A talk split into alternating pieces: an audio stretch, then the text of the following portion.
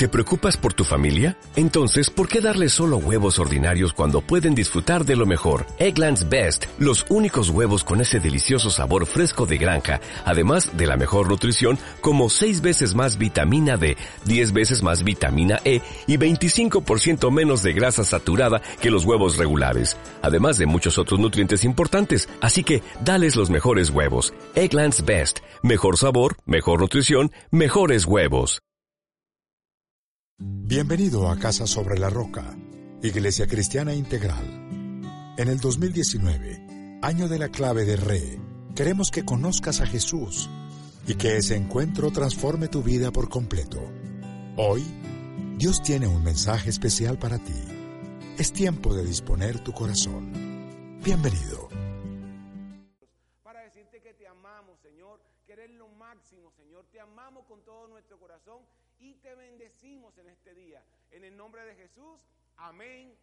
Amén. Iglesia, muy buenos días, iglesia. Iglesia, muy buenos días. Ese, brinco es espectacular porque ese brinco dice mucho. Dice, los amo, los quiero, los bendigo. Me encanta verlos, me encanta verlos hoy, me encanta saludarlos hoy. Qué bendición, qué bendición. Dale un abrazo a la persona que está a tu lado y bendícelo. Dile, noviembre, ponte las pilas en noviembre. Dile así, ponte las pilas en noviembre. Dale un abrazo a la persona que tiene a su lado y dígale, ponte las pilas en noviembre. Noviembre va a ser de mucha bendición. Amén, iglesia. Amén, iglesia. Eso, eso. Ponte las pilas en noviembre. Hoy es el día del cazarroquero. Queremos, de una vez, de una vez queremos saber los que cumplieron años esta semana las personas que cumplieron años la semana pasada, otra vez.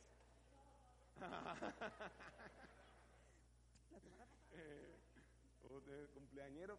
Vamos a orar por ellos, vamos a extender nuestras manos hacia el altar, vamos a bendecirlos, todos con una oración de bendición, todos, todos con una oración de, darle que Dios le dé cosas bonitas. Nos vamos a unir en una sola fe, a un solo Dios, en un solo espíritu, para pedir todos una bendición a sus dos hijas. Padre, Aquí están tus hijas y las bendecimos, Señor. Siempre te pedimos que abra las compuertas de los cielos, Señor, y que derrames abundancia, bendiciones, poder, unción sobre sus vidas.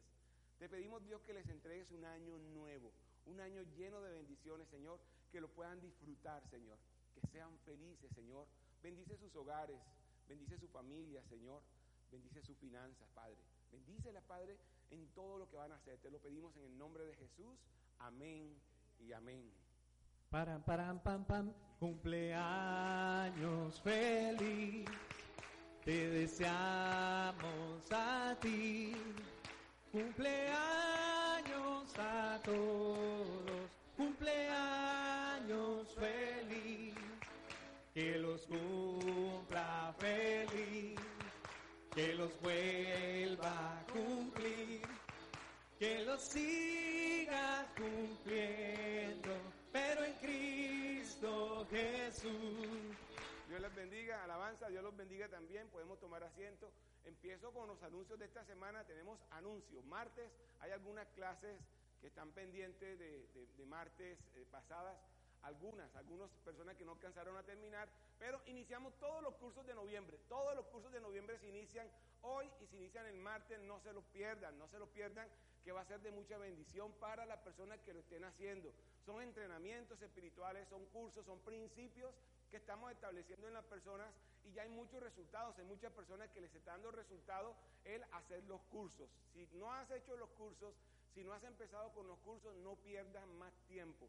No pierdas más tiempo que va a ser de mucha bendición y se lo estamos, nos estamos esforzando con esos cursos, nos estamos esforzando porque tenemos una meta, tenemos un propósito para el 2019 y es que usted dé resultados. Amén, iglesia.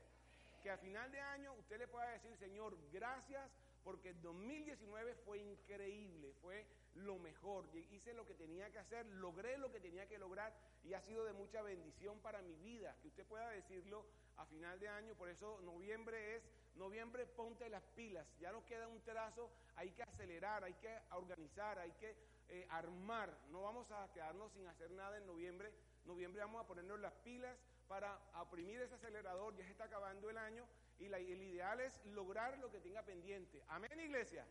Vamos a trabajar en eso, vamos a orar por eso, le vamos a pedir a Dios que nos ayude, que nos diga qué nos hace falta para lograrlo. No nos vamos a quedar con los brazos cruzados para después el 31 de diciembre decir, ay, me quedé sin hacer esto, no lo logré, nada. Usted no piensen que en lo que no tiene, sino en lo que nos hace falta para lograrlo. Dios se lo va a dar. La misma Biblia dice que, lo que necesiten sabiduría, pídansela a Dios y Él se la dará de manera abundante a todos que se la pida. Así que si alguno de los que estamos en este lugar, empezando por mí, necesitamos sabiduría, hay que pedírsela a Dios. Hay que decirle, Dios, dame sabiduría. Yo quiero lograr, Señor, mis objetivos. Yo quiero lograr el propósito en este año y solamente tú me puedes bendecir. Confiamos en Dios, creemos en Dios. Amén, iglesia. Amén, iglesia. Así que si usted se cayó, levántese. Si usted, se, usted fracasó por algún motivo, no importa, no importa. Si usted ha perdido algo, tranquilo, todo el mundo pierde. Si solamente tiene una victoria y no tiene más, hay que ir por más. Tranquilos, tranquilos, hay que esforzarnos. Dios está con nosotros. No se rinda, no tenga miedo, no tenga miedo, no se rinda que hay cosas maravillosas que Dios ha preparado para sus hijos, ustedes. Hay cosas bonitas que Dios ha preparado allá adelante para bendecirlos a cada uno de ustedes en las áreas que lo necesitan. Tranquilos, que Dios está con ustedes, con fuerza, con toda la fuerza, con todo el amor, con toda la pasión. Vamos a lograrlo. Amén, iglesia. Démosle un aplauso a papá Dios, fuerte, fuerte, duro, duro, duro, duro, duro, duro. Duro, con toda la fuerza, con toda la fuerza. Es para papá Dios, es para papá Dios. Ustedes son sus hijos consentidos. Amén, iglesia. Ustedes son sus hijos bonitos. Ustedes son sus hijos prósperos y exitosos. Y Él los ama con todo su corazón. Los ama, los ama a montones. Hace lo que tenga que hacer por bendecirlo, por levantarlo, por restaurarlo. Dios hace lo que tenga que hacer por sacarte una sonrisa, para que tú estés feliz, para que tú estés bien. Por eso es importante que podamos verlo a Él y podamos poner nuestra mirada, nuestros ojos en Él, porque Él está haciendo todo por nosotros. No se pierde la recarga espiritual. Eh, he notado que muchas personas se han quedado un poco en la recarga espiritual. Tranquilo, la recarga espiritual es precisamente para eso, para llenar nuestras baterías el miércoles, para levantarnos ese miércoles y seguir, terminar la semana con todo poder, con todas nuestras fuerzas. Es gasolina, ese es un pit, ese es un pit, usted llega en su vehículo el miércoles y dice, recárgueme el tanque rapidísimo, pero rápido, ¡pum! Le echen gasolina espiritual, y usted ahí mismo oprime ese acelerador y arranca el fin de semana y no va a llegar hoy domingo, no va a llegar aquí empujando el carro porque se varó. Se varó con un problema, se varó con una circunstancia. No, usted va a llegar con toda potencia porque tiene recarga espiritual. Así que miércoles recarga espiritual no se lo vaya a perder. También estamos nosotros el viernes a las 7 de la mañana, nos reunimos en la iglesia a la oración. Acompáñenos, acompáñanos que es un momento especial es un momento de compartir, compartimos la palabra, compartimos un abrazo, compartimos oración, también un chocolate, un café, un pancito, para hacer relacionismo, para hablar. Eh, nos encanta poder hablar con ustedes, nos encanta recibir un abrazo y poder darles un abrazo a ustedes. Nos encanta y estamos el viernes 7 de la mañana. Acompáñenos a ese día que es especial. Eh, seguimos con TMT, eh, J más, J más 25 primero, J más 25 el viernes y TMT el sábado continuamos con ellos y es una bendición, es mucha bendición. No se olvide, ojo, y quiero que le toques el hombro a la persona que está a su lado y dile, estate pendiente de lo que va a decir Juanma. Listo, listo.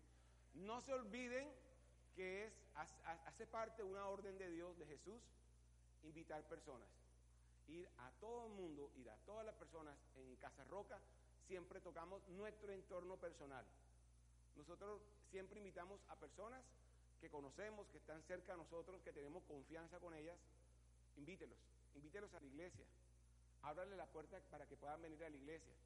Salve vidas, salve hogares, salve personas en Cristo. Ese es nuestro llamado. Fuimos llamados a ser cristianos, hijos de Dios, transformadores del mundo. Amén, iglesia. Es nuestra responsabilidad. No se olvide de hacerlo porque Dios nos va a reclamar en un momento de nuestra vida qué personas tenemos a nuestro cargo, qué personas estamos discipulando, a quién le estamos enseñando la palabra, a quién le estamos enseñando a orar, a quién, a quién estamos dándole la mano para levantarlo. A eso nos llamó Dios, a ser cristianos verdaderos. Amén, iglesia. Y yo quiero que toquemos hoy la palabra esa. Vamos a tocar esa palabra. Somos cristianos de verdad. Pregúntese, Pregúntese si somos cristianos de verdad, si realmente, eh, ¿por qué digo yo que soy cristiano? ¿Por qué digo yo que, yo sigo en el cristianismo? A veces nos preguntan, eh, ¿tú, ¿tú qué eres? No, yo soy cristiano. ¿Y por qué eres cristiano? Y muchas veces nos quedamos callados. Ay, yo no, porque sigo a Jesús. ¿De verdad sigues a Jesús? Porque voy a la iglesia y estás aprendiendo. Eh, porque escucho una palabra y la pones en práctica. Somos cristianos de verdad. Vamos a 2 de Corintios 4, del 1 al 2. Y vamos a disfrutar esta palabra que Dios nos va a regalar, porque va a ser poderosa, porque va a cambiar tu vida, porque va a cambiar la perspectiva de tu vida, vas a cambiar la perspectiva del cristianismo. Es una palabra poderosa porque te va a dar argumento y te va a ayudar a salir muchas veces del atolladero en que nos metemos creyendo que estamos, que estamos siendo cristianos. Nos metemos en unos atolladeros ni para adelante, ni para atrás, ni para los lados. Simplemente estamos allí. Y no, no es solamente estar, es hacer a lo que nos llama Dios. Segunda de Corintios 4, 1, 2. Por esto, ya que por la misericordia de Dios tenemos este ministerio, no nos desanimamos. Más bien, hemos renunciado a todo lo vergonzoso que se hace a escondida. No actuamos con engaño ni torcemos la palabra de Dios. Al contrario, mediante la clara exposición de la verdad, nos recomendamos a toda conciencia humana en la presencia de Dios. Padre, te damos gracias, hermoso Dios, por haber tocado nuestros corazones, Señor. Te damos gracias, hermoso Dios, por haber entrado a Él ese día que nosotros dijimos, entra en nuestras vidas, Señor. Abrimos nuestro corazón para que tú puedas entrar. Te doy gracias, Dios, porque fue el mejor día de mi vida, Señor. Porque nos da la oportunidad de volver a nacer. Nos da la oportunidad, Señor, de ser transformados, Señor. De tener una nueva vida en Cristo Jesús. Gracias. Gracias porque nada se sale de tu control. Todo lo controlas a través de tu Santo Espíritu, por amor a nosotros, Señor. Creemos en ti, creemos que eres el Hijo de Dios, que murió en una cruz por nosotros. Creemos firmemente, Padre Celestial, que arrancaste toda maldición, miseria, pobreza, ruina, escasez, deudas, inmoralidad sexual, eh, maldiciones generacionales, enfermedades, fueron arrancadas de nuestros corazones, de nuestras vidas, de nuestra mente, de nuestro ser fueron arrancadas y eh, llevadas a la cruz y echadas a las profundidades de los abismos para siempre. Y hoy puedo decir que soy libre en ti, Señor. Y hoy puedo decir que soy salvo en ti, Padre Celestial.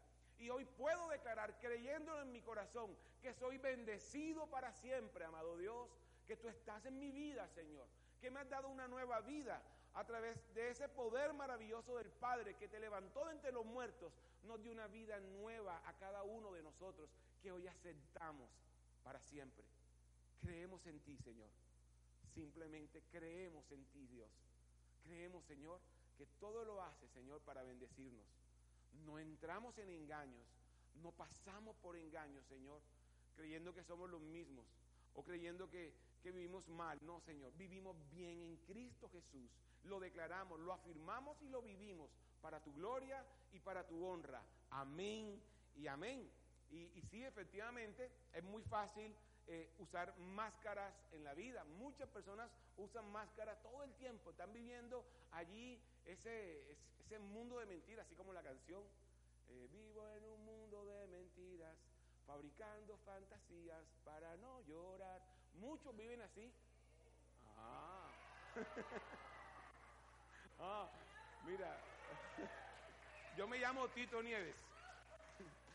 Muchos viven así, muchas personas viven así, viven con máscara, viven todo el tiempo tapándose la cara, viven todo el tiempo poniéndose una, una máscara de payaso en medio de amargura, tristeza, dolor, en medio de mucha frustración, en medio de todo lo que les está presentando el mundo, que lo están creyendo, se ponen máscaras.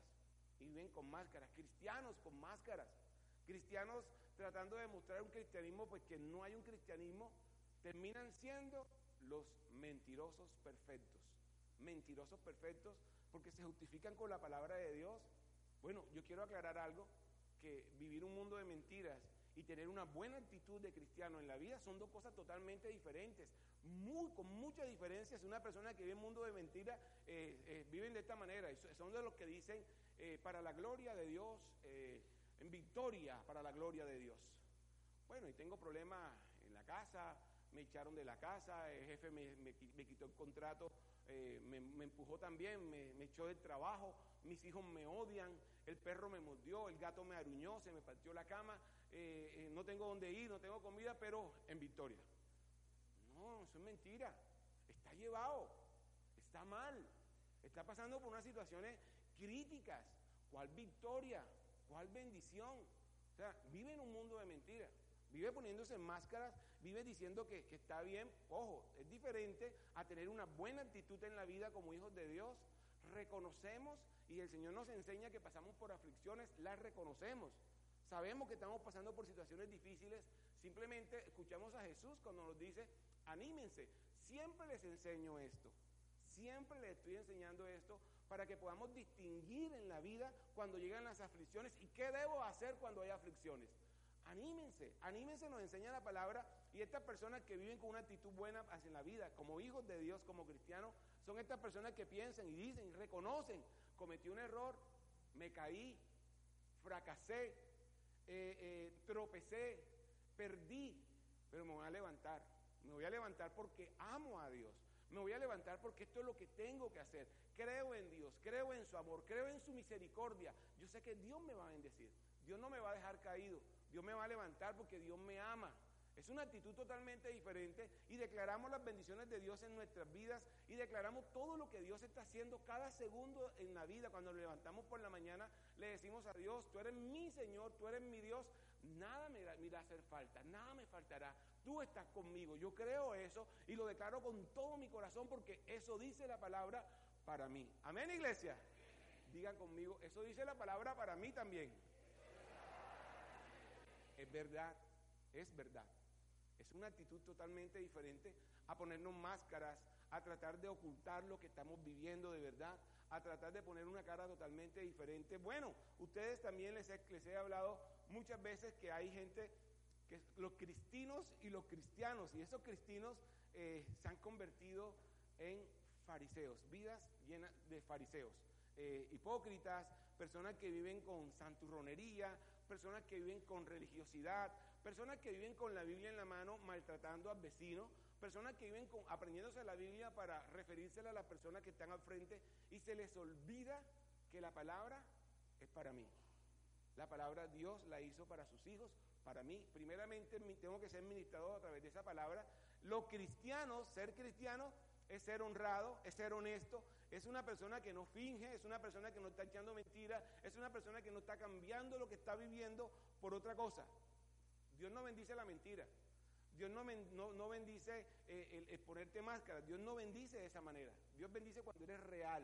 Dios bendice cuando te presentas delante de Él en arrepentimiento. Dios bendice cuando reconoces que estás pasando por una necesidad. Así te, Dios, Dios te va a bendecir. Amén, iglesia. De esa manera Dios te va a bendecir. Cuando tú sabes que tienes una necesidad y tienes un problema y vas a Dios, vas a donde está Dios, vas a donde está Dios y comienza a decirle, Dios, eso es lo que Dios quiere que sea. Ese ser maravilloso, ese ser tranquilo, ese ser que puede, puede reposar en Dios, que puede eh, arrodillarse delante de Dios y reconocer, necesito de ti, solo no puedo, necesito de ti. Y Dios ahí mismo se mueve por nosotros, se mueve para bendecirnos, se mueve para levantarnos, Personas que viven en verdad, en justicia y santidad. Son los cristianos. Los cristianos, los que reconocen que Dios está allí, que son de poder. Y son tres áreas que vamos a tocar hoy, tres áreas eh, de cómo trabajar como cristianos, de cómo ser como cristianos.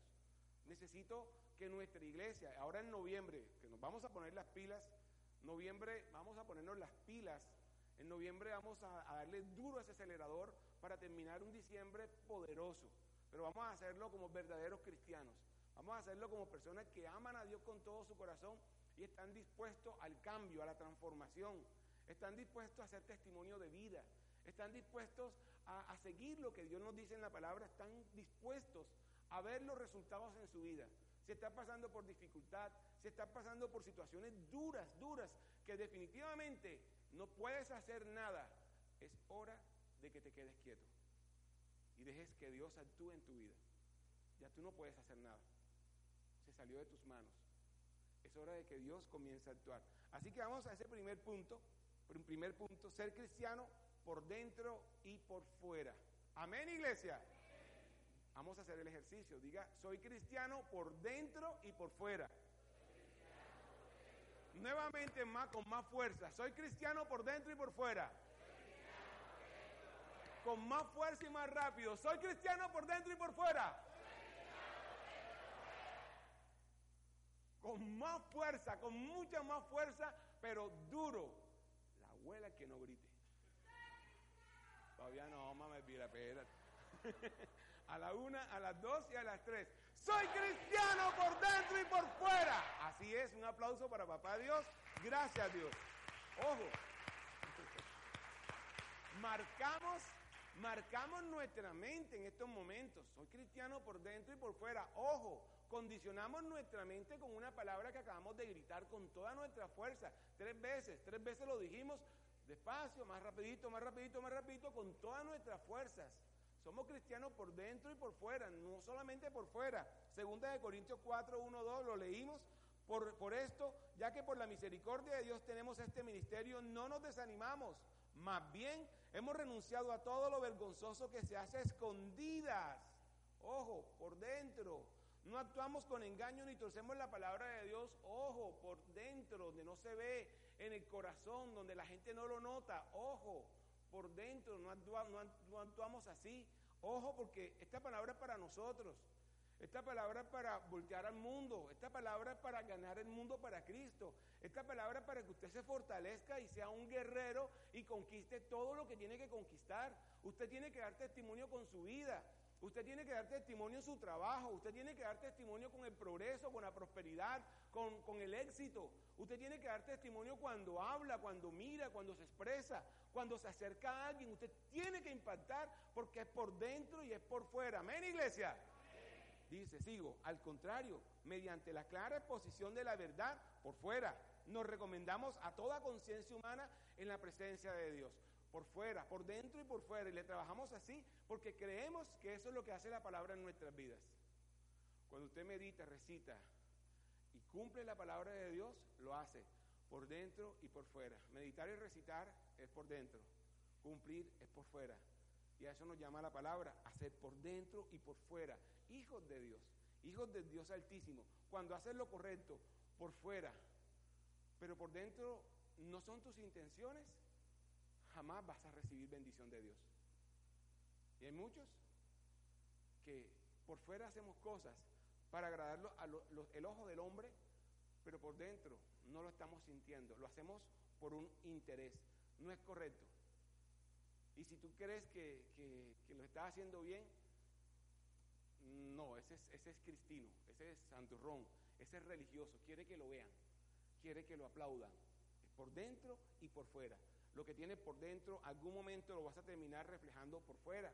No tendrás que fingir, no tendrás que, sobreactuar, te vas a cansar. Muchas personas se cansan por eso, porque por, por dentro están tan crudos y por fuera quieren mostrar un cristianismo, quieren mostrar palabras, quieren mostrar que oran, quieren mostrar que hacen. Los fariseos. Por eso Jesús les dio tan duro a los fariseos, porque Jesús sabía que por dentro estaban torcidos. Jesús sabía que por dentro era una mentira. Jesús sabía que por dentro eran sepulcros blanqueados, y así les digo. Son sepulcros blanqueados, por fuera están bonitos, por fuera cumplen con la palabra, se ponen sus atuendos, andan con su Biblia, dicen amén, aleluya, gloria a Dios, pero por dentro, qué asco. Por dentro, uy, qué fastidio de personas. Hacían lo correcto por fuera, sabían de la palabra de Dios, conocían la palabra de Dios y la presentaban, pero no, eran capaces de cumplirla. Le ponían cargas pesadas a los demás que ellos no podían llevar. Por fuera estaban bien, por dentro estaban perdidos. Y es lo que Jesús nos enseña a nosotros. ¿Por qué estas personas iban al templo? ¿Para adorar a Dios? ¿Para bendecir a Dios realmente? No, era para que los vieran con sus atuendos. Era para que, para que les dijeran rabí, maestro, líder, director, eh, ungido, siervo para eso era que, iban al templo. No era por amar a Dios, no era por un día de acción de gracias, no era para poderle decir, Señor, qué día tan precioso. Uy, Señor, quiero, Señor, ir a, tu casa a postrarme, Señor, y adorarte por todo lo que estás haciendo en mi vida. Eres precioso, Dios. Eres lindo, Dios. Estos iban con un falso interés. Por fuera se presentaban a la iglesia y, por dentro iban a hacer quién sabe qué porquería estarían pensando. ¿Para qué oraban estas personas? ¿Qué fue la enseñanza de Jesús? Oraban para que los escucharan. El pastor Darío dice que, utilizan palabras rimbombantes, así, palabras que, oh amado Elohim, ven a este lugar. Y los que están al lado de ellos dicen, wow, ay, qué lindo como ora.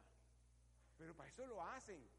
Eh, cambian tono de voz y todo, tienen voz de locutor barato, amado Dios. Y hablan, hola, ¿cómo estás? Que no sé qué. Pero el día de la oración, amado Dios. Y cambian todo, pero es es simplemente una farsa, es simplemente para que los escuchen, es simplemente, no lo hacen por amor a Dios, no lo hacen por tener una conexión con Dios, por saber de que Dios los está escuchando y que hace una oración de poder, que tienen una comunicación con Dios, una relación con Dios. Lo hacen por hipocresía. Por fuera lo hacen bonito, por dentro, qué triste. Qué triste porque son palabras que quedan en el aire, no sirven para nada.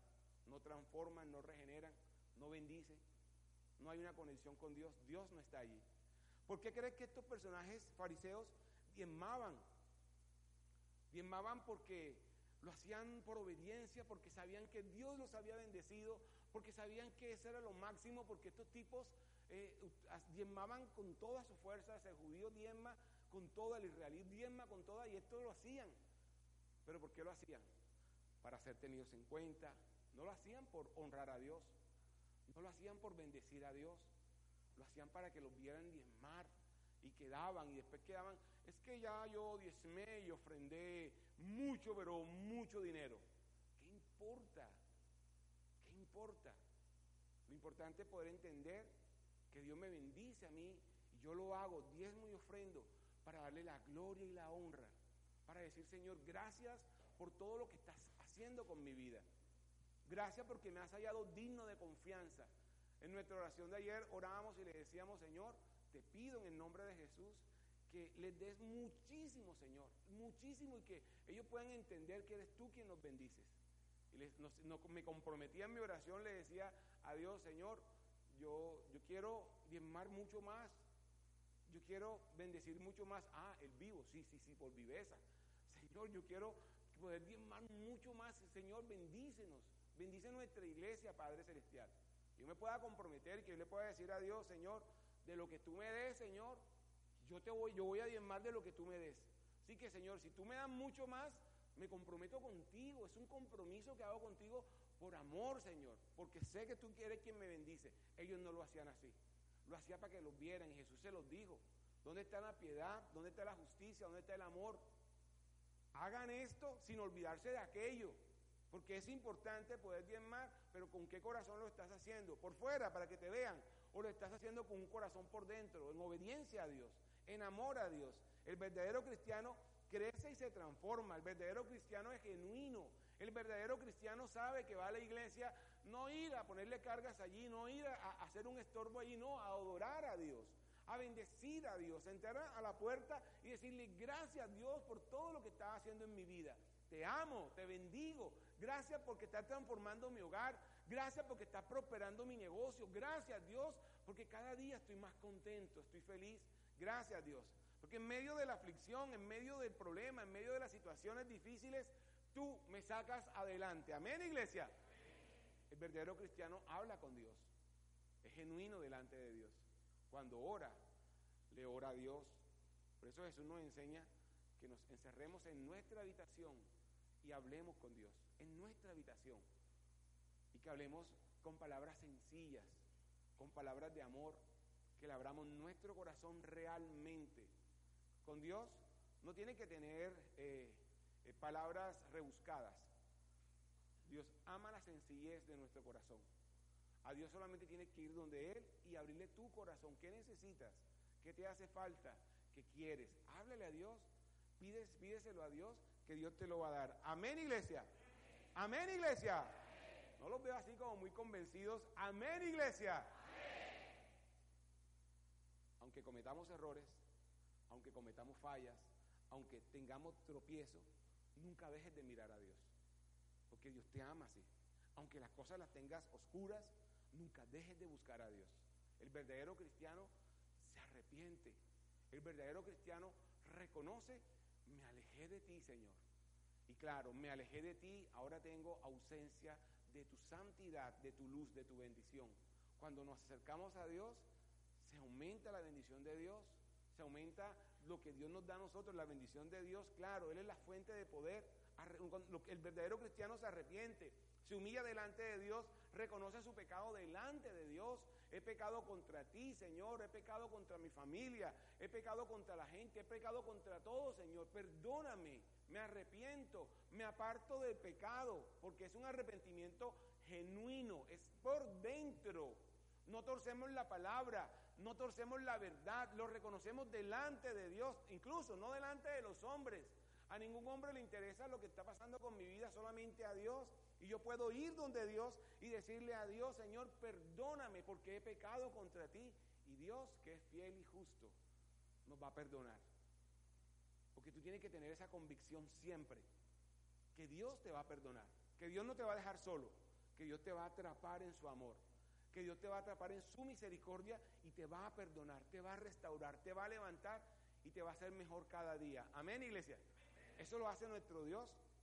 Eso lo hace nuestro Dios. Y yo necesito que, que nos preguntemos algo. Y una de esas preguntas es, ¿por qué soy así? Y quiero que se lo pregunten en su mente. ¿Por qué hago lo que hago? Para que me vean, para agradar a las otras personas que están a mi alrededor, para que tengan buena opinión de mí, ¿por qué soy así? Porque eh, no hago las cosas como las tengo que hacer. Pregúntate, ¿por qué voy a la iglesia? Que muchas veces creen, venimos a la iglesia por un tema de agüeros. Muchas veces venimos a la iglesia el domingo para que nos vaya bien en la semana. Estás perdido, estás loco. Esto no es un amuleto.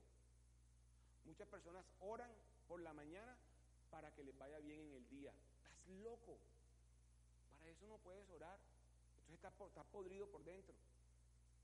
¿Para qué vienes a la iglesia?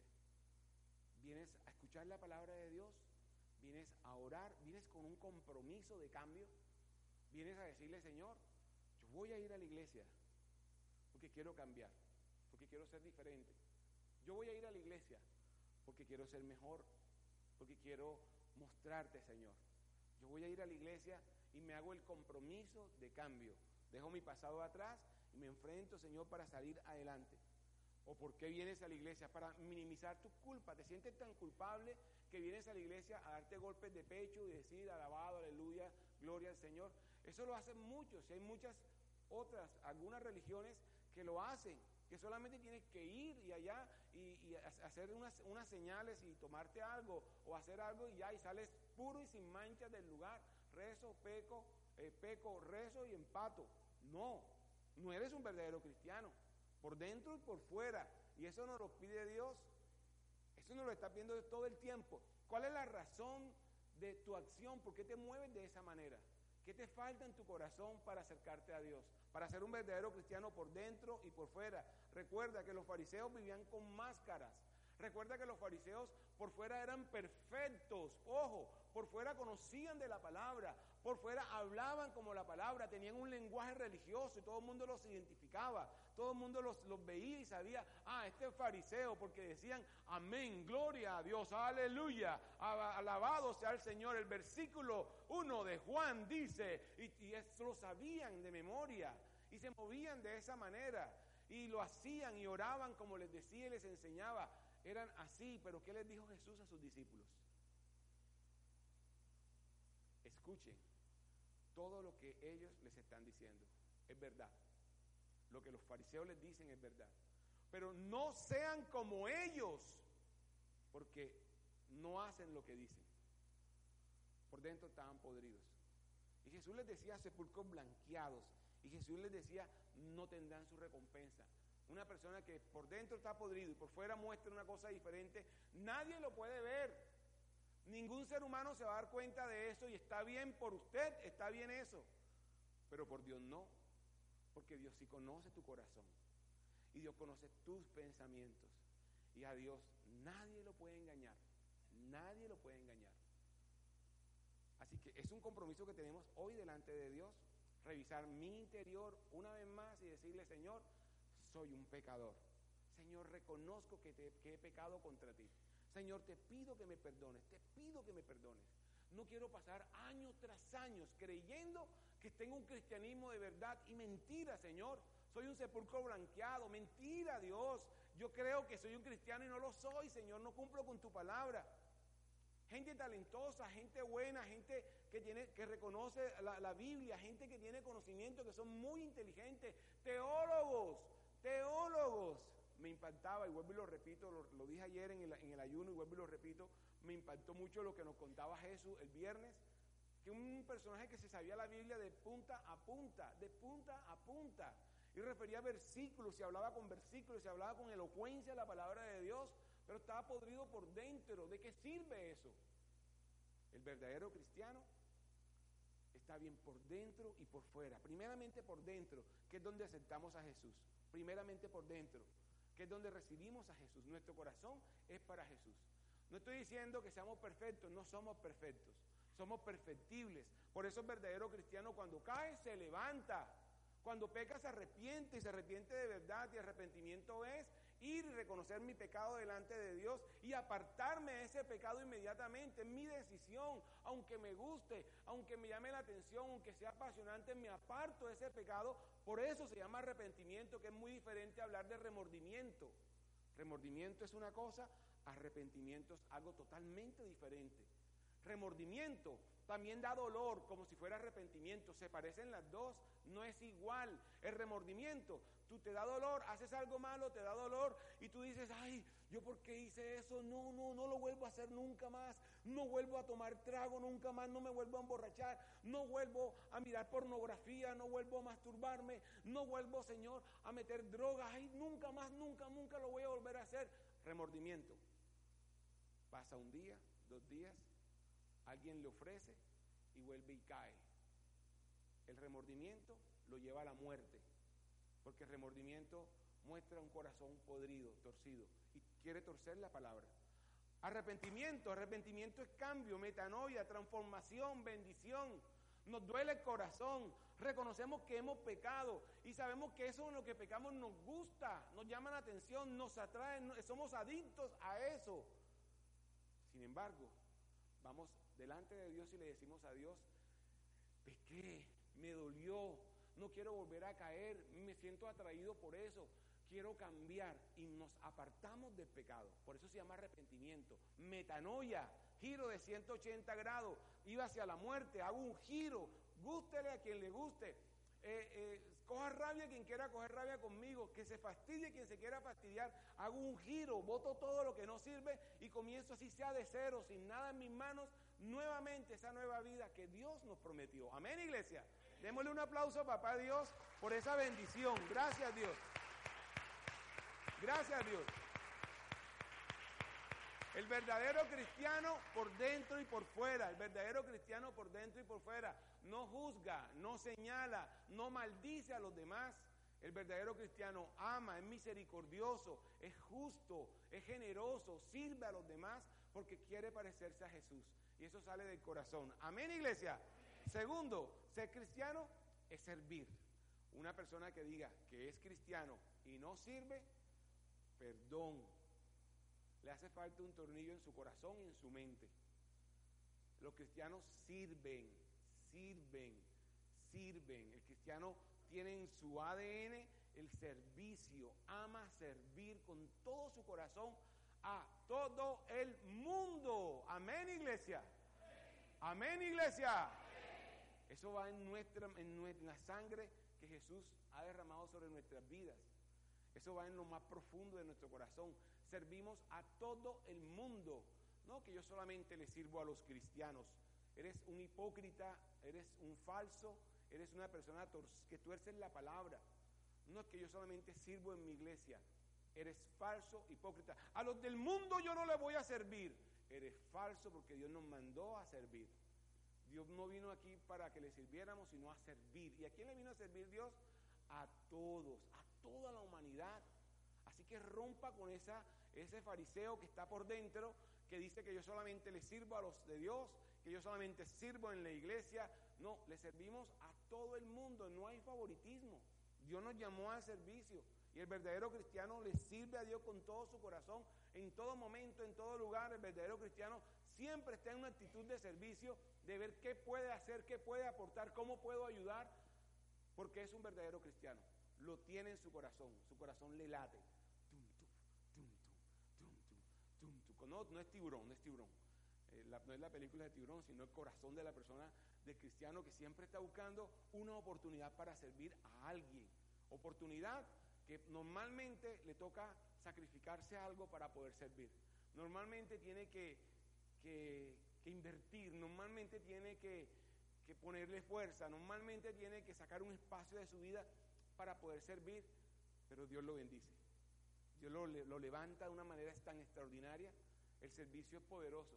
La empresa actualmente, el mundo actualmente comercial, dice que la persona que sirve se va a llenar de mucho dinero que el servicio es lo que está dejando mucho dinero. Ya no son los productos. Cualquiera tiene un producto. Cualquiera vende un producto. Ya hablar de productos ya está pasado de moda. Ahora se habla de servicio. ¿Qué servicio estás prestando? ¿Cómo estás vendiendo tu producto? Detrás de tu producto hay servicio. No, no hay servicio. Se quebró, maestro. Jesús lo dijo. Si quieres ser el más importante, sirve. Si quieres ser el primero, sirve. Es, eso lo tenemos los cristianos verdaderos. Servimos. No andamos con la pereza o con la flojera. Ay, no, por mí no han hecho nada. Ay, yo lo entregué todo, pero por mí nada, tranquilo. Si tú estás pensando así, por dentro estás podrido. No hay un cambio en tu corazón. Pero si a ti no te importa si lo hacen contigo, simplemente tú te dispones a hacerlo por los demás sin tener en cuenta si lo hacen por ti bien, eso no importa. Si lo hacen por mí, no importa. Pero lo que importa es que yo sí quiero hacerlo por los demás. Amén, iglesia. Quiero que digan conmigo, a mí lo que me importa es poderlo hacer por los demás. Punto. Somos los verdaderos cristianos, nos interesan los demás. Dios se hace cargo de nosotros. Amén, iglesia. Segunda de Corintios 4, 3, 6. Pero si nuestro evangelio está encubierto, lo está para los que se pierden. El Dios de este mundo ha cegado la mente de estos incrédulos, para que no vean la luz del glorioso Evangelio de Cristo, el cual es la imagen de Dios. No nos predicamos a nosotros mismos, sino a Jesucristo como Señor. Nosotros no somos más que servidores de ustedes por, por causa de Jesús, porque Dios que ordenó que la luz resplandeciera en las tinieblas, hizo brillar su luz en nuestros corazones para que conociéramos la, gloria de Dios que resplandece en el rostro de Cristo, en nuestras vidas. Dios está en nuestros corazones, Dios está en, mi vida, en mi interior, y representamos a Jesús, mostramos a Jesús de esa manera, sirviendo, sirviendo con amor, sirviéndole a las demás personas. El mundo no lo ve, el mundo lo ve como si se estuviera rebajando, como si lo estuvieran humillando. Entonces no lo ve, simplemente entra en esa película de ponerse máscara, de caer en el engaño, de querer parecer sin ser. Y una persona que no sirve no puede decir que es hijo de Dios. El que es cristiano sirve. El cristiano verdadero sirve. Y quiero decirte algo. Comienza por casa. Amén, iglesia. Comienza dentro de su casa a servir. No es que venga a la iglesia para que te vea todo el mundo, porque eres un hipócrita fariseo. Entonces en la iglesia sirves, en la iglesia haces de todo, pero cuando llegas a la casa no. Cuando llegas a la casa eres un bárbaro, grosero, antipático, no haces nada, eres un flojazo, no atiendes tu casa. ¿Cuál cristianismo? ¿De qué cristianismo hablas?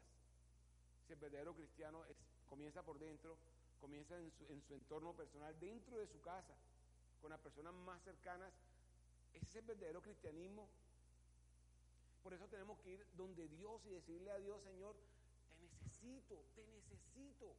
Necesito que comiences a transformar mi vida, Señor. La persona que no se acerca a Dios no va a ser bendecido nunca, nunca. Mucha gente dice, yo soy cristiano. Mucha gente se presenta a las demás personas, yo soy cristiano, yo soy perfecto, yo soy santo, yo no peco, yo no cometo errores, yo no soy como los del mundo. Los del mundo son unas porquerías. Menos mal yo me salvé porque recibí a Cristo. Pobre diablo, mentiroso. Eso es falso. Eso es mentira. Echándose flores, no. Nosotros no podemos echar flores, nosotros mostramos a Jesús y Jesús es humildad, Jesús es amor, Jesús es perdón, Jesús es aceptación, Jesús es actitud maravillosa que lo cambia todo. Las personas que se comportan así no se parecen a Jesús. Así que no pueden ser cristianos una persona que se comporta así. Una persona que se cree superior a otra porque él no, él no se ha emborrachado nunca, pero el otro está borracho y se cree superior al borracho, no se parece a Jesús. Simplemente porque él no se ha emborrachado, pero busca su corazón y encontrarás allí eh, chisme, mentira, engaño, inmoralidad, encontrarás pecado, todas las porquerías más grandes del mundo, aunque no se emborrache. Pero es un bárbaro. Y si señala a otros. Ve donde Dios. Y dile, Señor, yo quiero ser un verdadero cristiano.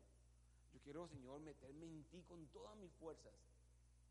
Yo quiero poder entender, Señor, que tú no viniste a condenarnos, sino a salvarnos. Y nosotros Dios nos está levantando, no para que condenemos a la gente.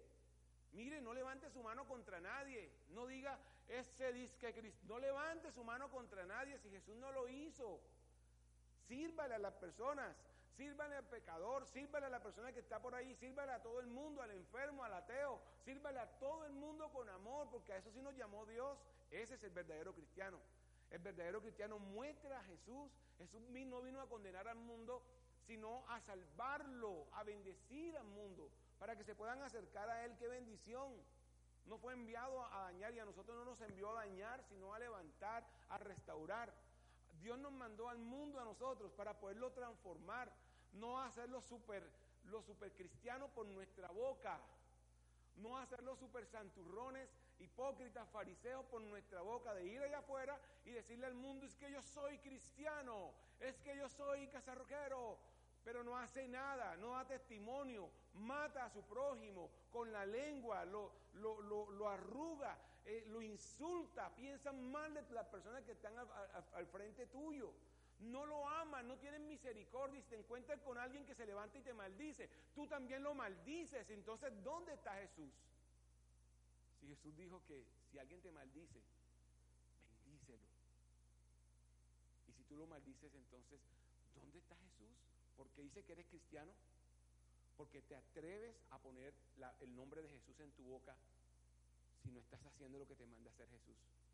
Porque te atreves a poner el nombre de Jesús en tu boca si estás hablando mal de tu hermano, si estás hablando mal de tu vecino, si estás hablando mal de tu hermano de la iglesia, estás hablando a su espalda, estás pensando cosas malucas en, su en tu mente, porque te atreves a poner el nombre de Jesús en su boca. Sírvele, sírvele, ámalo, perdónalo, déjate defraudar. No importa cuántas veces hable mal de ti, te maldiga, no importa, no importa. Mira, Dios ve eso. Pero no te la tires ahora el pobrecito. Dios ve eso. Yo voy a entregar lo mejor de mí. Ese es orgullo. Quédate callado, ves donde Dios y dile, Señor, yo te amo a ti, Dios. Tú conoces mi corazón, a Dios, no a lo que te están viendo alrededor.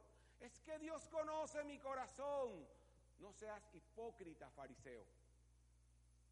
Ve a donde Dios y dile, Señor, tú conoces mi corazón. Dios conoce tu corazón, no lo puedes engañar. Y si realmente tu corazón es un corazón de cristiano, tranquilo, que Dios lo va a sanar a usted y va a bendecir a la persona que lo está maldiciendo, si es que lo está maldiciendo. Y va a levantar a la persona que lo está tratando mal a usted, Dios lo va a levantar. Tranquilo. Dios, él es Dios de él también. Él es Dios de ella también. Pero queremos ser cristianos bendíceme, pero derrama tu furia contra él, porque habló mal del Hijo de Dios. No seas ridículo. Un verdadero cristiano sirve. Un verdadero cristiano no tuerce la palabra, ni acomoda la palabra para él. El verdadero cristiano se rinde delante de Dios. El verdadero cristiano abraza a su enemigo y lo ama. El verdadero cristiano da una milla extra con las personas que lo persiguen. Cuando el mundo los persigue, el verdadero cristiano se para en la palabra de Dios y bendice y sirve y echa para adelante y entrega su amor, lo entrega con todas sus fuerzas. Es el verdadero cristiano. Hipócritas, fariseos, sepulcros blanqueados, les dijo Jesús. Sepulcros blanqueados. Quítense esa máscara de santurrón, quítense esa máscara de ser perfectos, quítense esa máscara de cristinos, quitarse esa máscara, poder ir delante de Dios, Señor. Tú conoces mi corazón y te das cuenta que en mi corazón hay arrogancia, hay orgullo, hay altivez, me la estoy tirando de cristiano. Ay, Señor, perdóname Dios. Quiero dejar de ser así. Ayúdame Dios. Necesito sabiduría. Y Dios nos va a entregar todo con todo su amor porque es una bendición. Es una bendición maravillosa saber que Dios nos levanta y saber poder ser transparente delante de Dios y servirle a Dios. Aprovecho acordándome ahorita mismo que tengo aquí a mi amigo Marco. Eh, cuando teníamos un pastor, el pastor Evencio murió. Era un personaje, un personaje regludo, un personaje regludo de reglas, de reglas, porque no vayan a, malinterpretarme. Un personaje que, era muy estricto y era eh, muy fuerte eh, los servicios en, en, la iglesia cuando estábamos con él eran, eh, cuando estaba muy lleno, que estaba para reventarse el templo, eran 20 personas o 15 personas, muy lleno. Y los servicios comenzaban a las 8 de la mañana puntualito, pero no sabíamos cuándo terminaba. Podía terminar a las 3 de la tarde el servicio, un servicio que teníamos. Y el servicio era todo el tiempo, ¡fra! nos daba unos palos tremendos, pero era un hombre de Dios era un hombre que amaba mucho a Dios y, nos enseñó mucho y nos dio fuerza para, continuar y, nosotros nos reventaba en la palabra, Juan Manuel, usted es un provinciano, vienen de provincia a perder el tiempo aquí en Bogotá, ¿dónde está su Biblia? Y nosotros, ah, pero, ah, pero me la va a montar a mí. Ah. Y entonces, bra, bra, bra.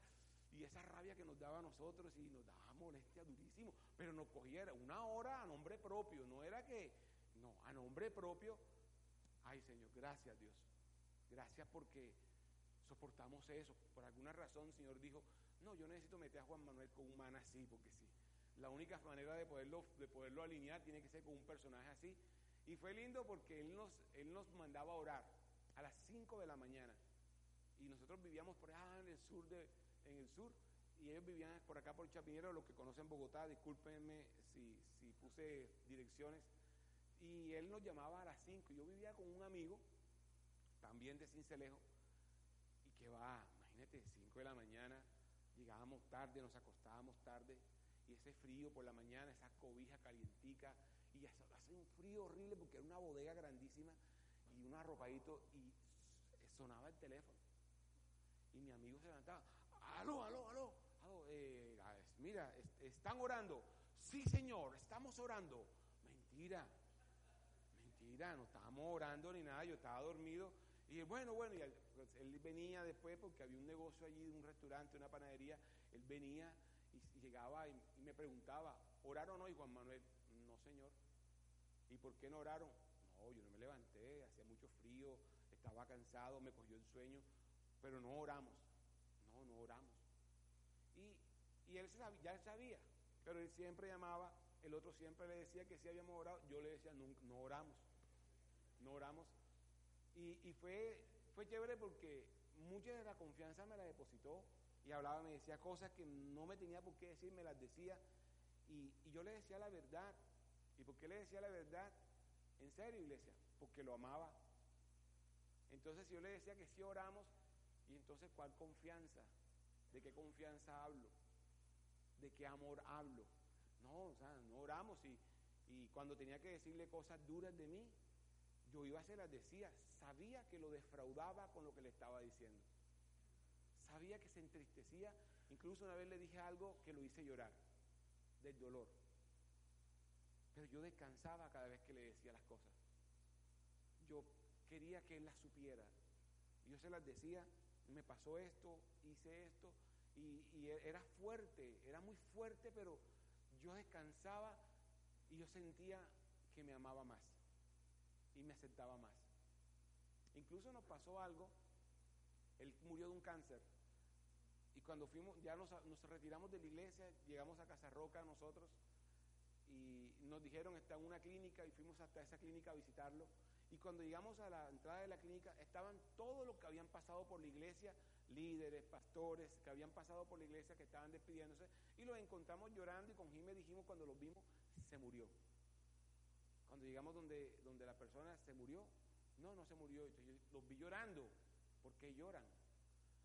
No subas. ¿Por qué? Porque está maldiciendo todos los que suban. A nosotros, a todos nos maldijo. Ay, Dios mío. Y yo quería verlo.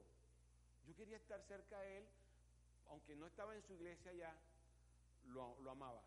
Lo amaba por todo lo que hizo por nosotros, lo amaba por cada regaño, lo amaba por cada insulto, lo amaba por, por, por cada exageración. Marco debe acordarse, lo amaba. Yo le dije, no, vamos Jimmy, vamos, vamos, vamos a saludarlo y tapamos nuestros oídos y nos va a maldecir, Señor, bendícelo.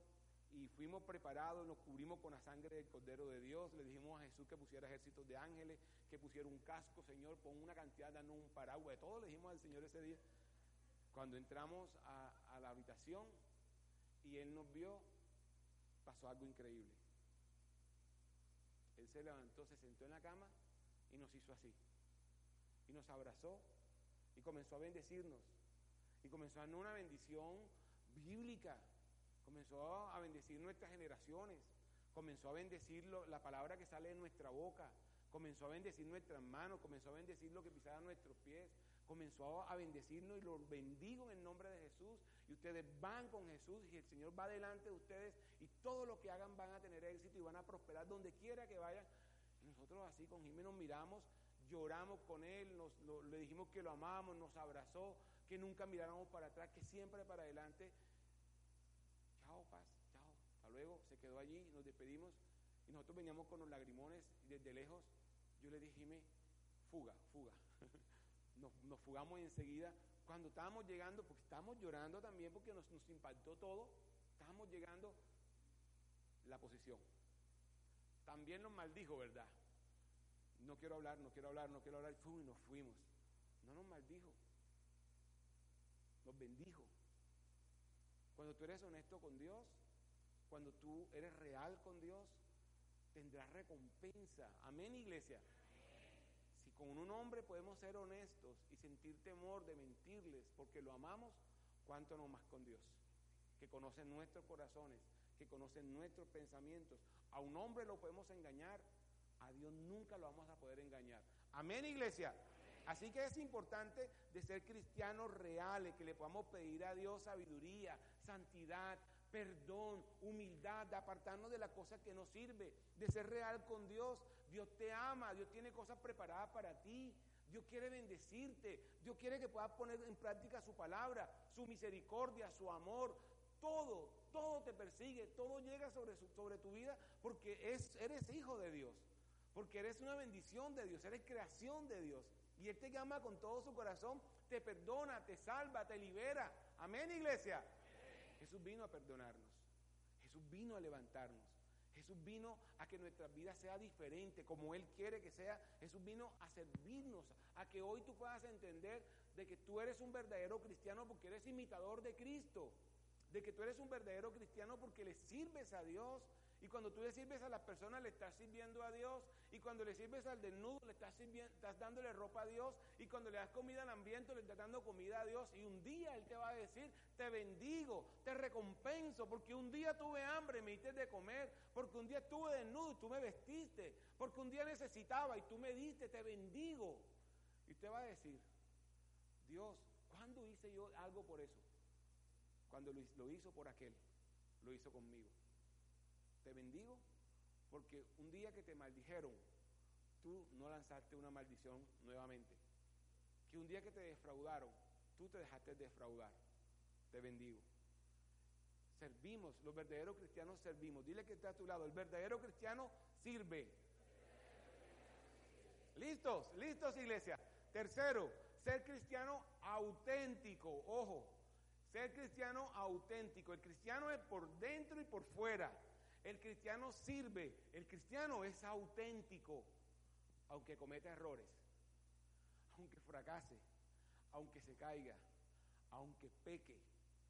El cristiano genuino se conoce porque se levanta, porque busca a Dios, porque se arrepiente, porque le duele, porque no se queda en el charco, porque no se queda en el veneno, porque no se queda en la maldición, porque no se queda en el estiércol.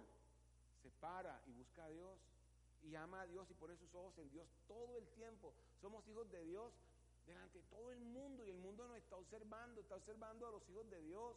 Eh, somos, tenemos que ser genuinos con una vida abundante, con una vida transparente, con una vida que, que se ve, en sus ojos se ve si hay un verdadero o no un verdadero cristianismo. Su mujer o su esposo está viendo si hay un verdadero cristianismo. Sus hijos están notando si hay un verdadero cristianismo. Sus compañeros de trabajo, los que lo rodean, están viendo si verdaderamente usted es cristiano. Sus vecinos. Y usted no ha abierto su boca. Pero todos ellos pueden levantar su voz y decir si es un hijo de Dios. Ese tipo es un cristiano. En los momentos de dificultad se van a acercar a usted. No somos santos, pero si somos santificables. Todo el tiempo, cuando escuchamos la palabra, queremos parecernos a Jesús, estamos creciendo, somos santificables, es un proceso. No somos perfectos. Amén, iglesia. Diga, no soy perfecto, diga. Soy perfectible. Estamos en un proceso de crecimiento todos los días. Estamos perfeccionándonos en Cristo. Lo que hacíamos antes ya no lo hacemos. Antes lo hacíamos más, ok, ya lo estoy haciendo menos, voy a llegar al momento en que ya no lo voy a hacer, porque creo en Jesús y creo en el proceso que el Señor colocó en mi vida y lo estoy logrando en el nombre de Jesús. Paso por aflicciones, sí, pero me animo, me animo con todo mi corazón y me levanto porque eso es lo que me enseña Dios. Ya no, que, no me quejo, no maldigo, no estoy buscando culpables, simplemente me animo y busco la solución porque Dios me la da. Le estoy pidiendo sabiduría a Dios y Dios me está entregando su sabiduría con todo su poder. Qué hermoso. Segunda de Corintios 4, 7, 9. Pero tenemos este tesoro en vasijas de barro para que se, para que se vea qué tan sublime poder viene de Dios y no de nosotros. Nos vemos atribulados en todo, pero no abatidos. Perplejos, pero no desesperados. Perseguidos, pero no abandonados. Derribados, pero no destruidos. Si nos da rabia, Sí, a nosotros nos da rabia. Levántenme la mano los que cogen rabia en este lugar. ¿Quién es el hipócrita que dice que no? Todos cogemos rabia. Eso es mentira. No, los cristianos no cogemos rabia. Mentira. Entonces se cogen a uno en plena rabia, en plena discusión, y uno se le da la rabia, y entonces pasa alguien y dice, mira, disque cristiano cogiendo rabia. Los cristianos cogemos rabia, ¿y quién dijo que no cogemos rabia?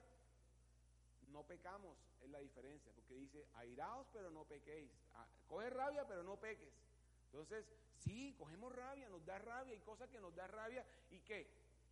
Y entonces, pero no pecamos, no maldecimos, no tratamos mal, nos cuidamos en eso. Tenemos errores, levánteme la mano los que tienen errores todos los días, a diario, hoy, todos, tenemos errores, por supuesto los enfrentamos, no nos quedamos con el error, no nos tragamos el error y nos quedamos ahí como unos santurrones. No, yo no peco, yo no cometo error. Ay, que el Señor me libre de cometer un error, hipócrita, mentiroso. Claro que cometemos errores, todo el tiempo estamos cometiendo errores, pero los enfrentamos. Tenemos a Dios que nos da sabiduría, tenemos el arrepentimiento para hacer los cambios y ajustar cambios en nuestra vida. Nos caemos, por favor, por favor. Yo quiero ver esos cristianos verdaderos. Levántele la mano los que se caen todos los días, se caen a diario y se están cayendo. Pues todos, todos, todos nos caemos. Algo tenemos, nos levantamos. No nos quedamos tirados en el piso. O estamos de pie o nos estamos levantando. Caídos nunca porque creemos en Dios. Caídos nunca porque hemos aceptado el poder de Dios sobre nuestras vidas no seas una cosa por fuera y una cosa por dentro. Reconoce a Dios en tu corazón. Somos unos tesoros de Dios. Y ese tesoro de Dios está aquí en nuestro corazón. Y lo vamos a mostrar a todo el mundo. Y con esto se lo estamos mostrando al mundo entero. Que somos iguales. Usted se equivoca. Aprenda a pedirle perdón a sus hijos. Aprenda a que sus hijos vean su error. Aprenda. Aprenda de que, a que sus compañeros, a que la gente que está a su alrededor vean su error, vean sus fallas. Porque esto es bonito, cuando lo ven caer, pero lo ven levantar. Y dice, este man es, un ser humano, este man es transparente, es, es así. Aprende a hacer eso. Y eso lo podemos lograr con Dios. No sea hipócrita, no guarde eso, no oculte eso. No, yo no cojo rabia. No, yo no, yo no cometo errores. No, yo nunca me caigo. No, no, no, yo eh, alguna vez le escuché a un cristiano que decía, eh, una pareja se subió aquí al altar un día de casados y cuando hablaba y dieron el testimonio, comentaron, dijeron, eh, en el matrimonio, matrimonio cristiano hay discusiones y hay peleas, eso es normal. No, en los matrimonios cristianos no puede haber pelea, mentira, eso es falso. En los matrimonios cristianos hay discusión, hay pelea, hay situaciones duras. Es la realidad que voy a inventar. Ay, que yo no peleo con Jimmy. Claro, yo discuto con Jimmy y tenemos peleas y jaloneadas de pelo y todo. Nada, mentira, jaloneadas de pelo no, porque me escucha por ahí, se, te, pone a hablar lo que no es. Pero ah, es, es eso, pero tenemos una ventaja, la palabra de Dios. Hay discusiones, pero sabemos que la solución está en la palabra de Dios. Hablemos, reconozcamos, ¿qué quieres tener, la razón o ser feliz? Ser feliz, ah, bueno, acéptate culpable. No. bueno, soy culpable, está bien. Eh, pero es eso, es eso. Hay discusiones, hay situaciones, pero no, imagínate, se suben en la pareja Jiménez y Juan Manuel. Nosotros nunca pecamos, nosotros jamás nos caemos. Es más, aquí eh, Jimena les va a contar la palabra. ¡Pum! Coge la palabra y cuéntales tú. Ay, mentira, mentira. No seas falso, no seas hipócrita. Sé genuino, tal como eres. No tienes que cambiar tu manera de hablar. ¿Quién dijo que te haces cristiano para cambiar tu manera de hablar? Así que antes hablaban normal, como, Jesús, hey, mi llave, mi vale, ¿y qué tal? Y ahora entra a la iglesia, varón de Dios. Y ahora cambiaste ese lenguaje, y ahora cambiaste el tono de voz. No. ¿Quién dijo que si tú eres una persona cómica, alegre, tienes que cambiar? No, sé genuino. Dios te dio talentos, habilidades, Dios te dio una cantidad de cosas lindas para hacer. Dios, con todo lo que Dios te dio y en los escenarios donde Dios te ha colocado, transformas al mundo tal cual como eres. Ese es el ser que Dios quiere que sea. Es precioso, es lindo no seas diferente, porque muchas personas, eh, una cosa cuando están al lado de una autoridad, al lado de un pastor, y otra cosa cuando no está la autoridad por allí. No seas así, la Biblia nos enseña eso. Me pasó muchísimas veces, muchísimas veces personas que cuando estaba al lado del pastor llegaban, hola Juan Manuel, y saludaban a uno y cuando el pastor no estaba por allí, ni me miraban. Y yo lo sentía, yo lo recibía. Yo por dentro decía, hipócrita, qué barro. Todo el mundo lo nota, eso lo nota todo el mundo. Eso es hipocresía, sea genuino. Ame con todo su corazón a Dios. Bendiga con todo su corazón a Dios. Un día llegó un señor a la iglesia en la Ford porque él quería conocer la iglesia y entró y me dijo yo quiero venir a la iglesia, se presentó y lo vi bien evangélico, bien aleluya, gloria a Dios, desde que entró pastor, el Señor me lo bendiga. Y ya dije, ah, este, este es aleluya, gloria al Señor. Eh, evangélico, lengua larga, pelo largo, con olor a santidad, de todo. Y comenzamos a hablar y mientras hablábamos, las perlitas. Soy viudo, tengo dos hijos. Eh, le pregunto, ¿y tus hijos? Allá afuera está, pero no, él no quiere venir a la iglesia. Eh, es un muchacho rebelde, Ahí, yo creo que hasta en satanismo está metido. ¿Dónde está? Dile que entre. No, no, no, no, no quiere entrar. Y yo le me asomé por la ventana a mirar. Allá lo vi montado una moto, pelado, pelado rebelde, pelado tal, tal, tal. Digo, ahí tiene una camiseta satánica y tiene un collar satánico y el pelo largo allí. Tenía el pelo como por aquí, por aquí. Y, yo dije, no, dile que entre. Entonces, como no, no se atrevía a salir a decirle al hijo, entra, yo salí. Y me paré y le hice señas muchacho. Yo no sé si me vería como pastor o pensaría que era alguien que estaba por allí. Dije, ven, ven. Y él no quería venir al principio. Después se acercó en su moto y yo vi la camiseta. Era una camiseta que tenía unos esqueletos. El papá le decía que era una camiseta satánica. Yo dije, wow, el valle de los huesos secos, tronco de camiseta. Era verdad, en serio, la camiseta estaba muy bacana, bacanísima. Y él se quedó mirándome así, miró la camiseta, y el papá ahí, el papá como que me miraba la cara a mí así. Y después le miré el collar y dije, tronco de collar. El collar era bacanísimo, tenía el emblema de la paz aquí. tronco de collar entre metálico y eh, tubitos negros, así, tronco de collar y el pelado como que bien, así todo. Y ven, bájate. Se bajó, entra. Entró, quiero presentar a unos amigos. Y el papá aún no había visto a Juan Pablo. Juan Pablo estaba ensayando y cuando entramos, yo le dije, ven, Juan Pablo. Y Juan Pablo soltó la guitarra con, una, con lo que toca y salió corriendo. Y cuando llegó, el pelo lo tenía por aquí, tenía su, su arete, tenía su tatuaje. Llegó Juan Pablo, hey, mira, y ese muchacho se metió una conectada con Dios. No volvió a salir de la iglesia. Recibió a Jesús en su corazón. Hizo parte de la iglesia. Buscó a Dios. Se reconcilió con su papá.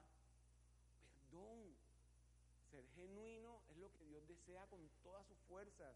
Que nosotros podamos ser genuinos con Él, que nos podamos acercar a Dios. Ser genuino es lo que Dios anhela, que el corazón de nosotros sea un corazón genuino, que, que lo podamos amar con toda nuestra fuerza, con todas nuestras fuerzas.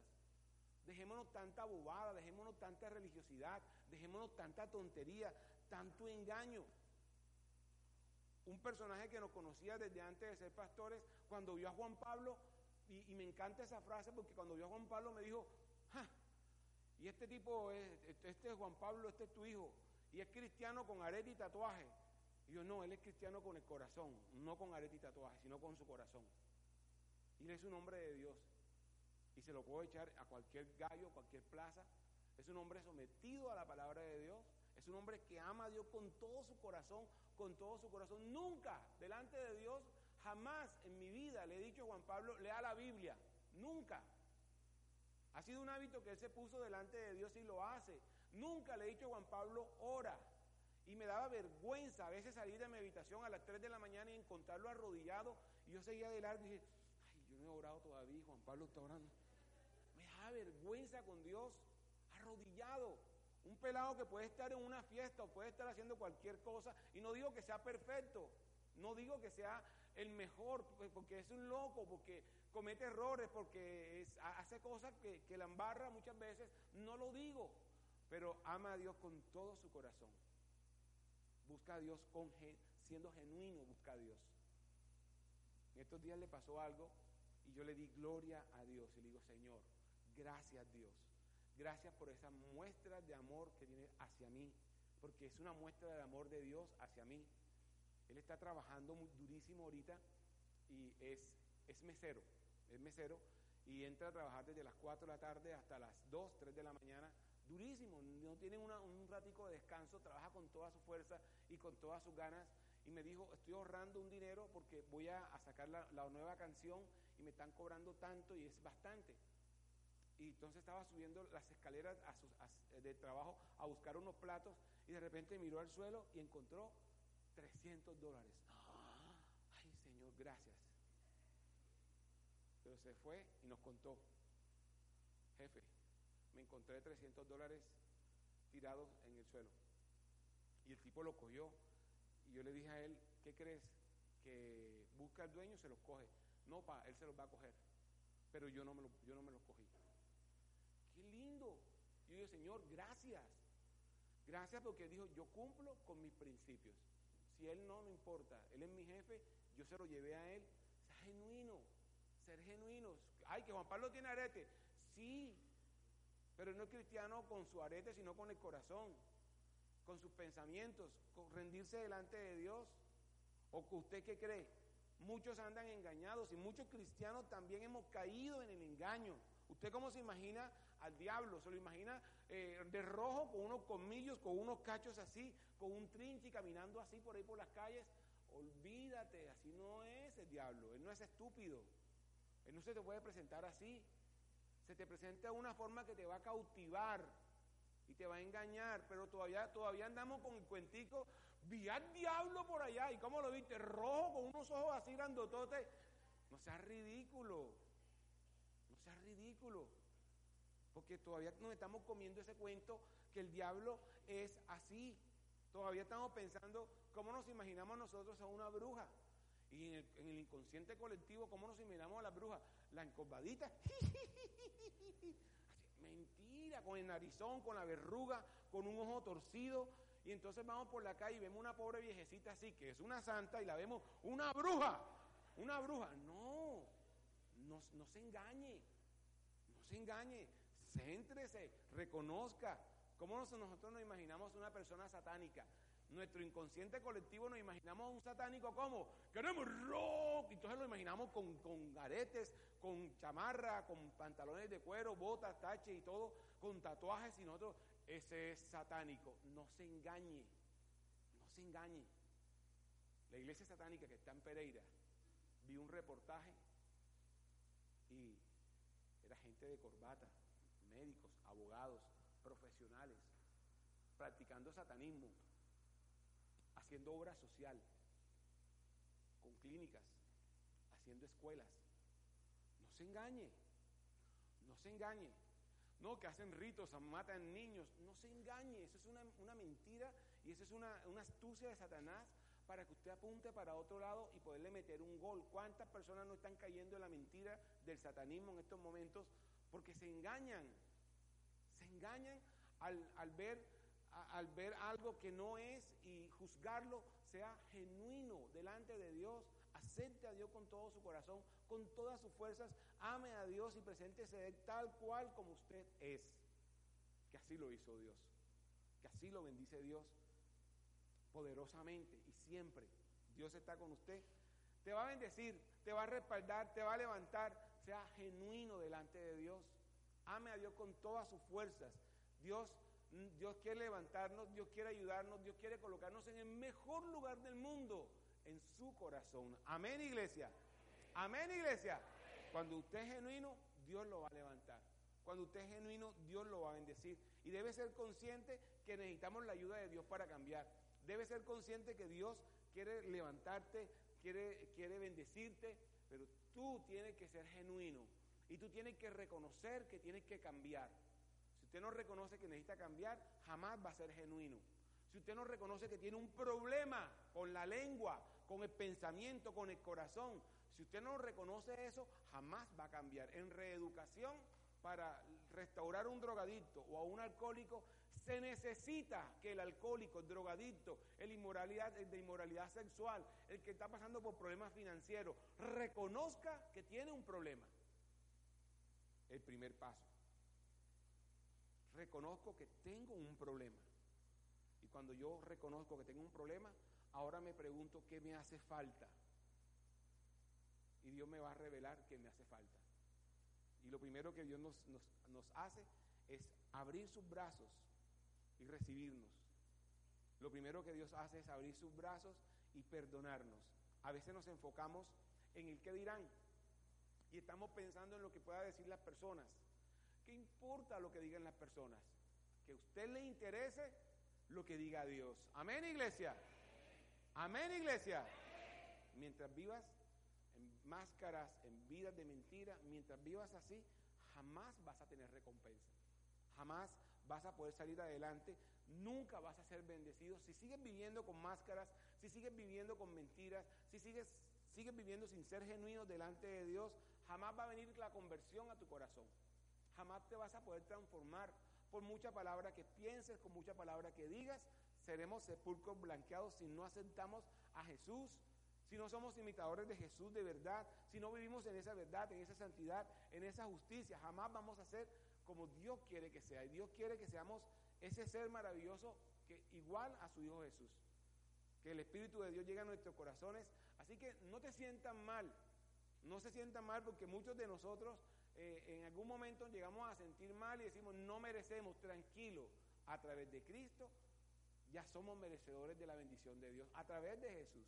Reconocemos nuestro pecado, estoy seguro, estoy seguro que, que muchos como yo en algún momento se han sentido con sentimientos de culpa, se han sentido que no merecen nada, se han sentido que, hasta ahí les llegó la vida tranquilos, que Jesús entregó su vida por nosotros.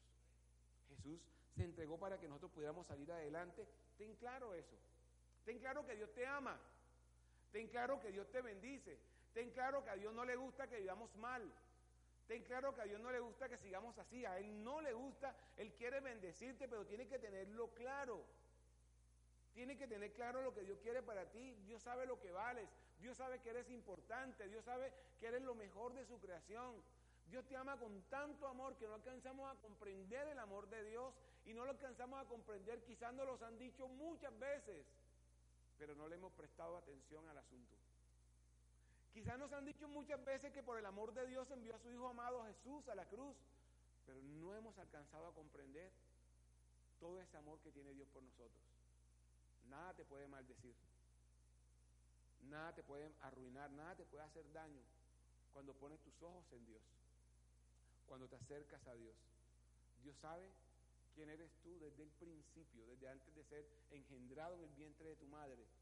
Dios sabe quién eres tú. Y Dios desbordó su amor infinito por ti. Capaz de hacer cualquier cosa por ti. Capaz de, entregar todos los reinos de la tierra por salvarte. Capaz de, entregar a su hijo, que entregó a su hijo, para que tú estés bien y puedas ver la luz. Dios te ama, Dios te ama y se entregó por ti en una cruz, por amor, soportó, es real, es auténtico. Y hoy puede ser ese día en que tú lo puedas aceptar de verdad comprometerte con Dios a una vida de cristiano verdadera, por dentro, por fuera, de servicio, genuino. Dios te ama y Él está dispuesto a hacer lo que sea para que lo puedas entender hoy. Así que abre tu corazón, abre tus pensamientos, abre, abre todo tu ser y entiende que Dios está dispuesto a bendecirte. Que Dios está dispuesto a que tú hoy le puedas decir, Señor, entra en mi corazón, Señor, y rompe lo que tengas que romper. Reconozco, Dios, que soy un pecador, reconozco que me he equivocado, reconozco que fracasé, reconozco que no puedo más. Reconozco que la vida me ha quedado grande, Señor. Le puedas decir a Dios, Él te ama. Te ama y está dispuesto a que seas el ser que Él quiere que seas. Hay una oportunidad para ti. Una oportunidad en su misericordia. Una oportunidad de amor. No importa cuán sucio te creas. No importa cuán pecador te creas. O qué asco sientas que eres. No importa. La historia esa más linda, la historia más linda del mundo. La más tierna, la más amorosa. De lo que es capaz de hacer Dios por nosotros. No le importa nuestro pecado. No le importa lo que, incluso lo que estés pensando o lo que estés sintiendo por lo que hayas vivido, lo que hayas pasado, no le importa nada de eso. Su único, su único interés es que seas bendecido, es que seas restaurado.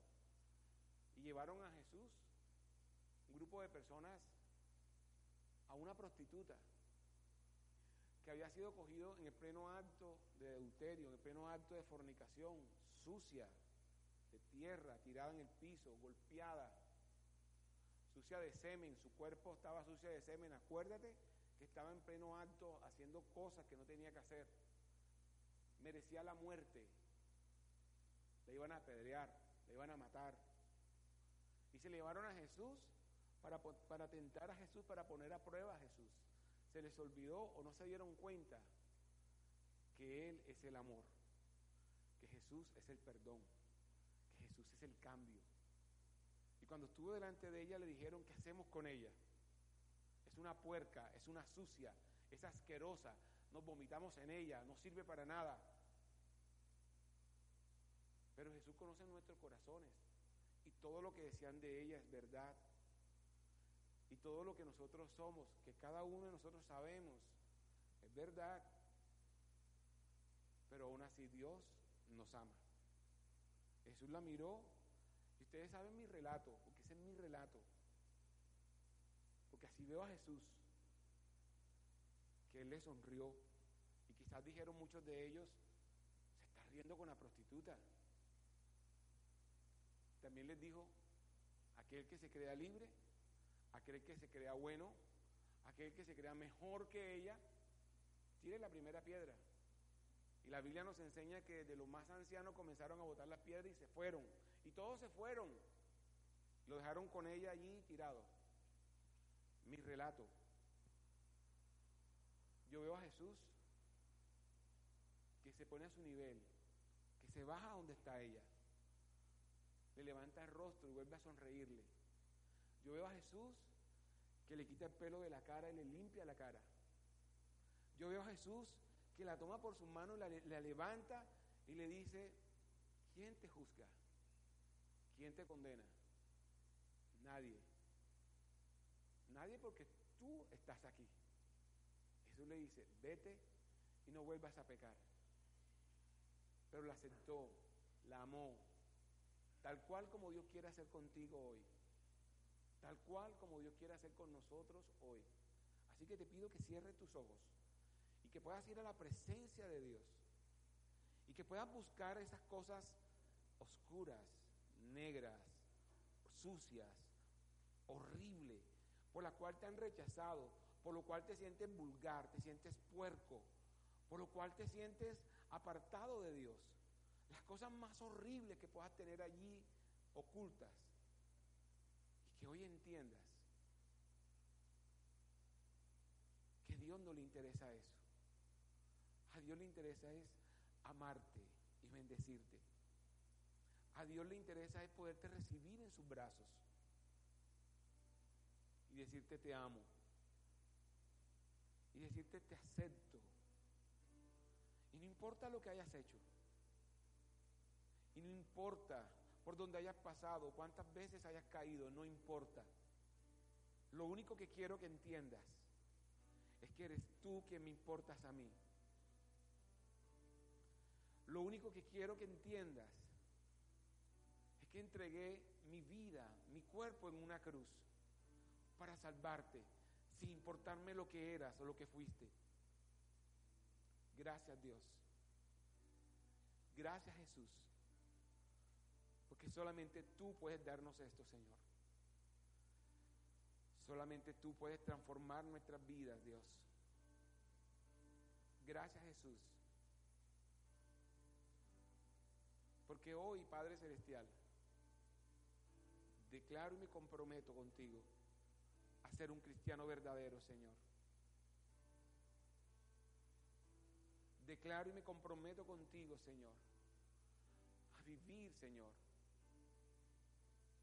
delante de ti, a trabajar en mis debilidades, a entrar en este proceso hermoso, Señor, de cambio. Yo sé que no es de un día para otro. Yo sé, Señor, que me toca esforzarme. Yo sé, Dios, que voy a, flaquear muchas veces, Señor. Y sé también, Padre Celestial, que no importa, Señor, porque tú estarás conmigo, porque tú me levantarás, Señor. Y no importa cuántas veces caiga, Señor, tú me bendecirás, Dios.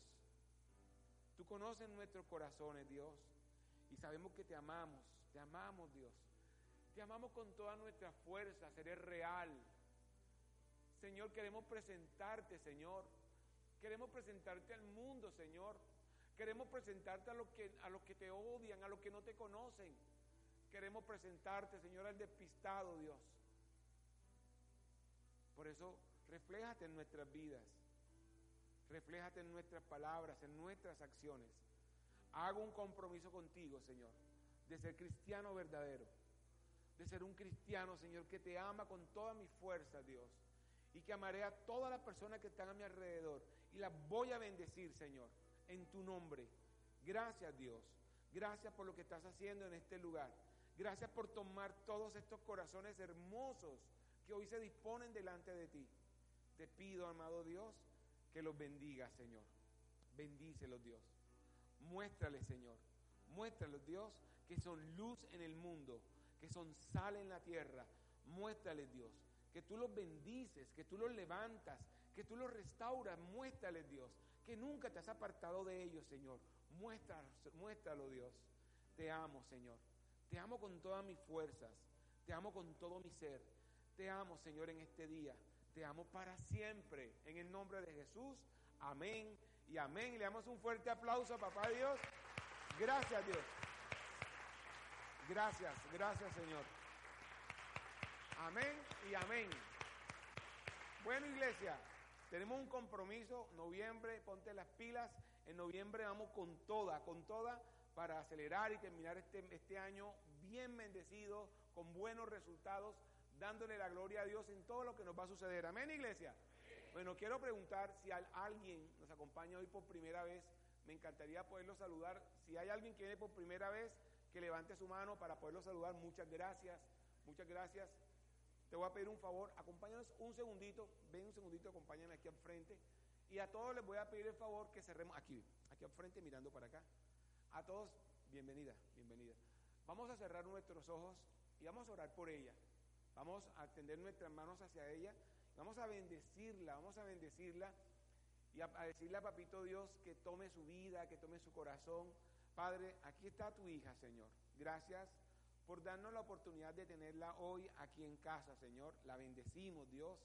Queremos rodearla, queremos amarla, queremos bendecirla. Queremos, Señor, estar al lado de ella siempre, Señor. Así que te pedimos, Dios, que nos ayudes en este día. Sabemos que Dios llegó a tu corazón con una palabra especial. Repite en voz alta, después de mí, esta sencilla oración.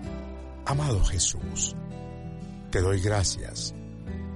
Reconozco que soy pecador, pero también reconozco que tú, Jesús, eres Dios, que te hiciste hombre, moriste y resucitaste. Te abro la puerta de mi corazón Haz de mí la persona que tú quieres que yo sea. Te recibo ahora mismo como mi Señor y mi Salvador. En Cristo Jesús. Amén. Si acabas de hacer esta oración, la palabra de Dios dice que naciste de nuevo, que eres una nueva persona. Te invitamos a dar el siguiente paso en tu proceso somos una iglesia de amor y queremos acompañarte y ayudarte en esta nueva vida. Ingresa a www.casarroca.org. Conéctate, crece, sirve. Seguimos en contacto.